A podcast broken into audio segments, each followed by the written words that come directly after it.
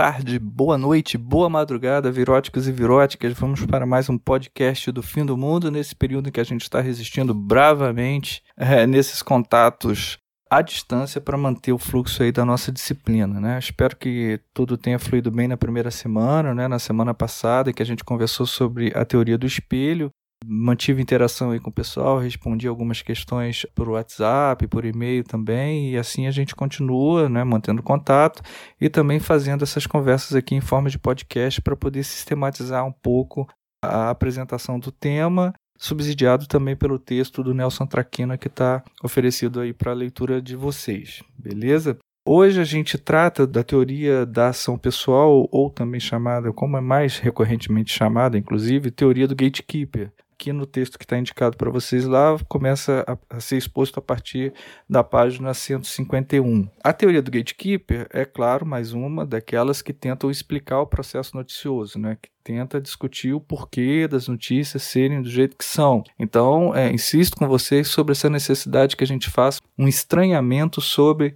o próprio processo noticioso. A gente, como profissional da área, não pode naturalizar a notícia como se ela fosse algo acabado, imutável, que sempre foi e sempre será do mesmo jeito. A noção de notícia, o jeito como a gente noticia algo é uma disputa permanente e é também uma construção social. E no caso da teoria do gatekeeper, temos mais uma tentativa de explicar o do porquê determinadas coisas são noticiadas, outras não são noticiadas, e ela tem uma importância por ter sido um primeiro experimento é, de cunho mais acadêmico né, com relação à, à, nossa prática profissional. A gente lembra que no caso da teoria do espelho, como a gente viu no podcast anterior, a gente tinha ali uma teoria que havia nascido do próprio, do próprio ambiente profissional para se autolegitimar, né? para poder explicar suas próprias práticas a partir da noção de que a gente somente uh, refletiria o real. E isso, obviamente, uh, não satisfez né, exigências maiores da investigação acadêmica e vários outros estudos começaram a ser feitos para explicar melhor esse processo noticioso. O primeiro deles é o do gatekeeper, do caso do gatekeeper, da teoria do gatekeeper. Né? Isso está baseado em uma pesquisa feita na década de 50, lá nos Estados Unidos, para testar no jornalismo uma noção que já existia em outras áreas, né, como da psicologia social, que é basicamente você entender o comportamento das pessoas no que diz respeito às suas decisões práticas diárias.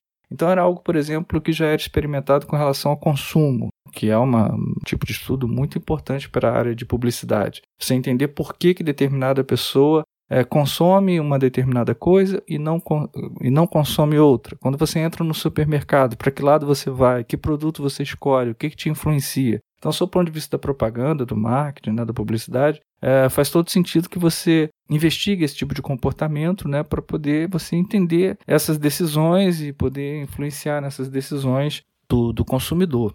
Uh, no caso do jornalismo, a adaptação disso era entender o seguinte: o que, que leva, qual é o processo que acontece durante a edição que faz com que determinadas notícias entrem e outras não entrem no noticiário. Então, um pesquisador chamado David Maine, lá no, no, nos anos 50 nos Estados Unidos, pegou um jornal e um editor desse determinado jornal e pediu para que ele fosse anotando as razões que o levavam a publicar ou não publicar uma determinada notícia. Então era, imagine a, a seguinte situação: você tem, estamos falando em épocas pré-internet, né, gente? Inclusive pré-computadores portáteis. Então, é, ele recebia, por exemplo, das agências internacionais as notícias que iam chegando e ele decidia o que, que ia entrar e o que, que não ia entrar. Então, o David Maine é, pediu para que esse editor, que ele chamou de Mr. Gates, né, não identificou esse, esse editor, que fosse anotando por que admitia ou não admitia a inclusão no seu jornal de determinada notícia.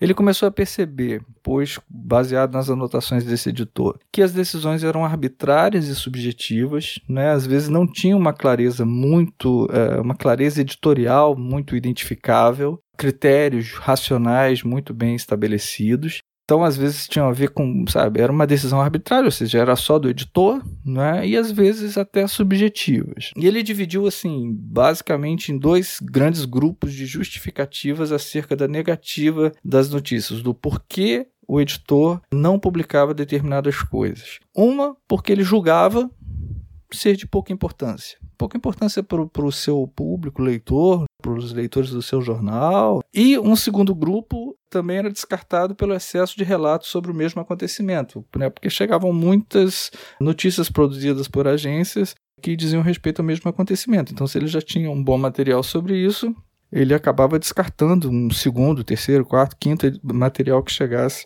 com relação ao determinado assunto. Uma outra noção que é clássica, inclusive para a atividade das assessorias de imprensa, né, que precisa se relacionar com a dinâmica das redações, era de que quanto mais tarde do dia a notícia chegava, mas ela era descartada, né? E, e, aí o editor ia lá e anotava assim, olha, não tinha mais espaço, ou até serviria essa notícia, mas como chegou muito tarde, não tem como é, é, ser publicada. Ou seja, era uma dinâmica.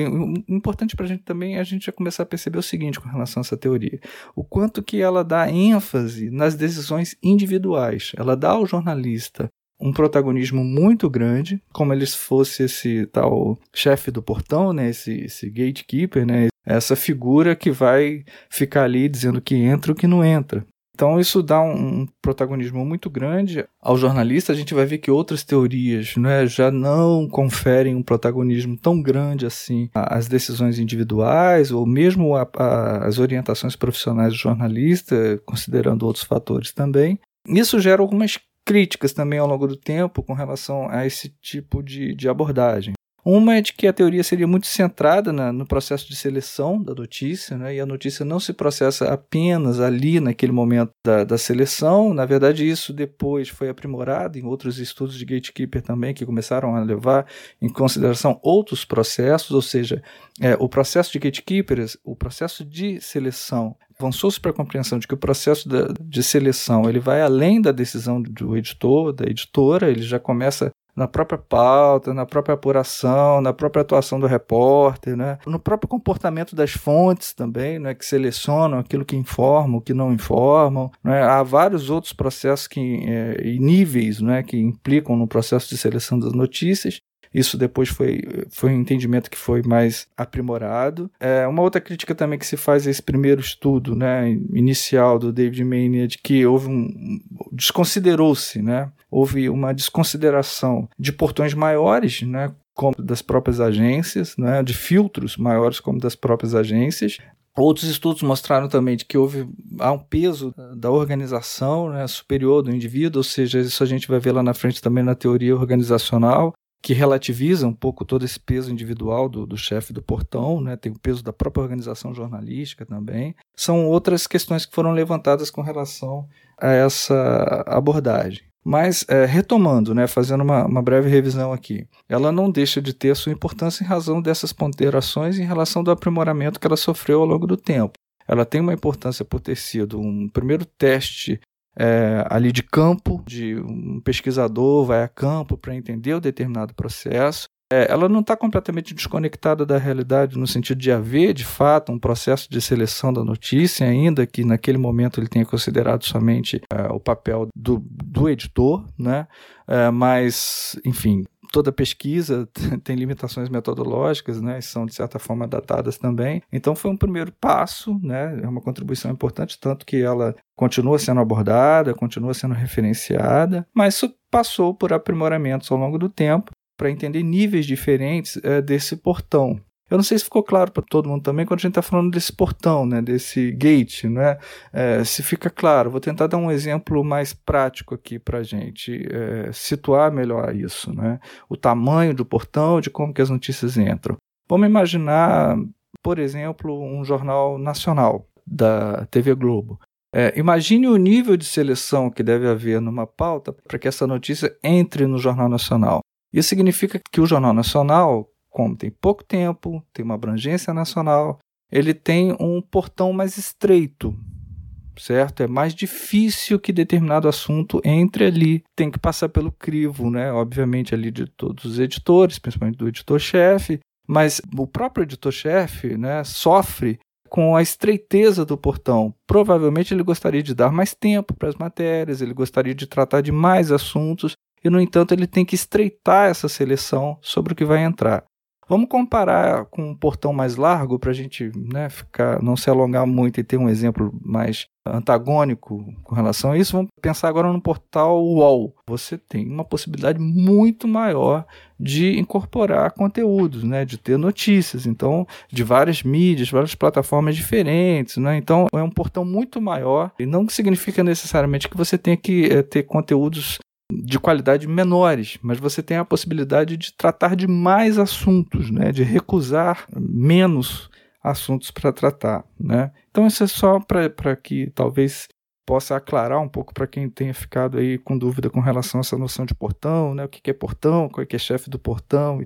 Um outro dado importante para a gente, né? eu estava falando sobre as formas que essa teoria foi sendo aprimorada ao longo do tempo para considerar outros fatores né, que implicam nesse processo de seleção. E hoje também até se fala no chamado gatewashing, né, que é uma, uma forma de considerar os efeitos da, das redes sociais, né, da, da, internet, na audiência do próprio jornalismo, ou seja, incorporar a audiência também como sendo é, espécie de chefes, milhões de chefes de portão também. Né, a audiência também, ao validar, ao compartilhar, ao comentar, determinado conteúdo jornalístico, ela também está funcionando como uma espécie de portão, multiplicando, subindo, né, subindo uma hashtag, por exemplo, né, subindo um determinado tema ou não o fazendo. Nesse sentido, ele também está se comportando como um chefe de portão, um porteiro, né, um Mr. Gates também do conteúdo jornalístico ok?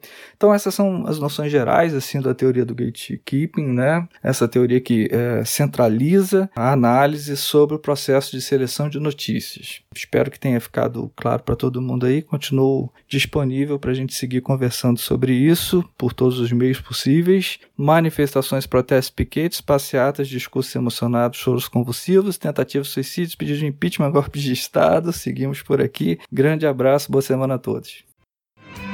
Isso é só o fim, isso é só o fim.